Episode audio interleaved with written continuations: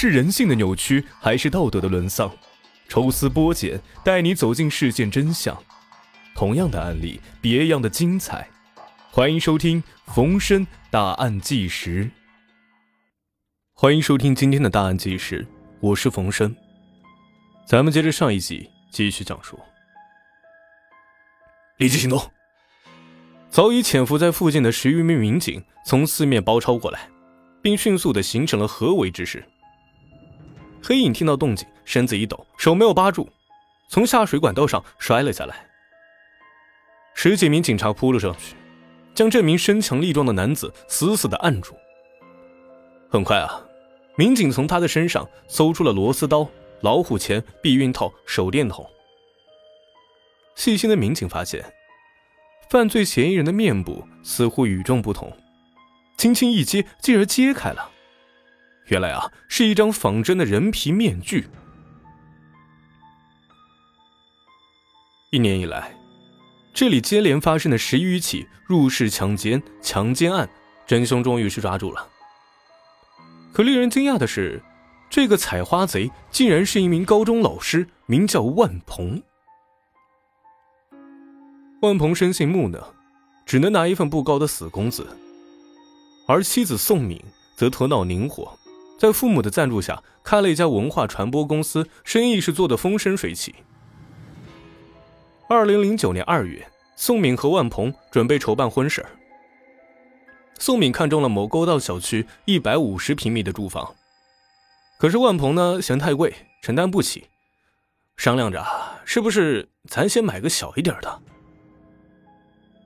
谁知宋敏亲自向父母要了钱，独自去售楼处交了首付。并且在房产证上写下了他一个人的名字。当宋敏兴高采烈地将房门钥匙交给万鹏时，万鹏觉得很没有面子。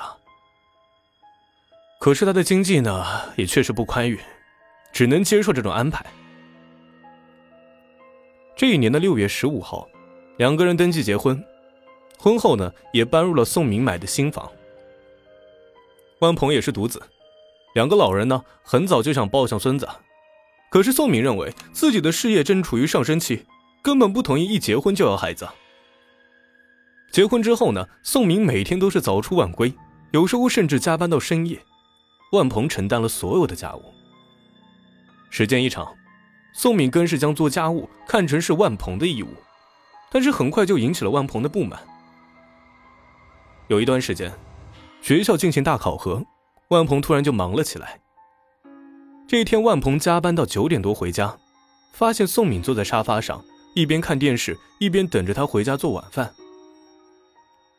万鹏嘀咕了句：“你怎么这么懒啊？”宋敏不高兴了：“之前不是说一直做饭都是你做的吗？”万鹏说：“可我最近这么忙，你不能体谅一下我吗？”宋敏说：“我不会做饭，我习惯吃你做的。”没办法，万鹏只好系上围裙，跑到厨房里忙活起来。慢慢的，宋敏不但不干任何家务，还经常对万鹏指手画脚，说他家务没做好，甚至还像训斥下属一样训斥万鹏：“你这个穷教书的，工作不怎么样，就应该把家务做好。”万鹏虽然一直忍耐，但也感到非常苦恼。二零一零年一月二十日，是宋敏的生日。下班之后呢，万鹏在家里精心准备了烛光晚餐，打算给妻子给她一个惊喜。一直等到晚上十点，妻子仍然没有回来。万鹏给他打了几次电话，宋敏不耐烦地说：“我在忙，忙完了就回家了。”直到十二点多，宋敏总算是回来了。他完全没有理会万鹏的精心准备，一进厨房就大声说：“啊，你把厨房弄得乱七八糟的干什么呀？以后不要没事找事做。”万鹏说不出话来，他呆呆的看着风风火火的妻子，觉得他离自己是那么的远。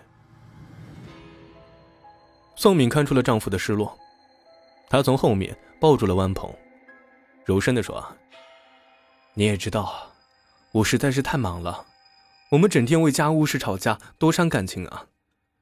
这样吧，今天索性立一份家庭协议，我来拟，你提意见，以后就照章办事儿。雷厉风行的宋敏下班回家，果真带回了他草拟的协议。家庭的一切开支都由宋敏负责，一切家务都由万鹏负责。他每月的四千多元的工资都是自己的零花钱。饭后半个小时内必须洗碗，否则罚款五十。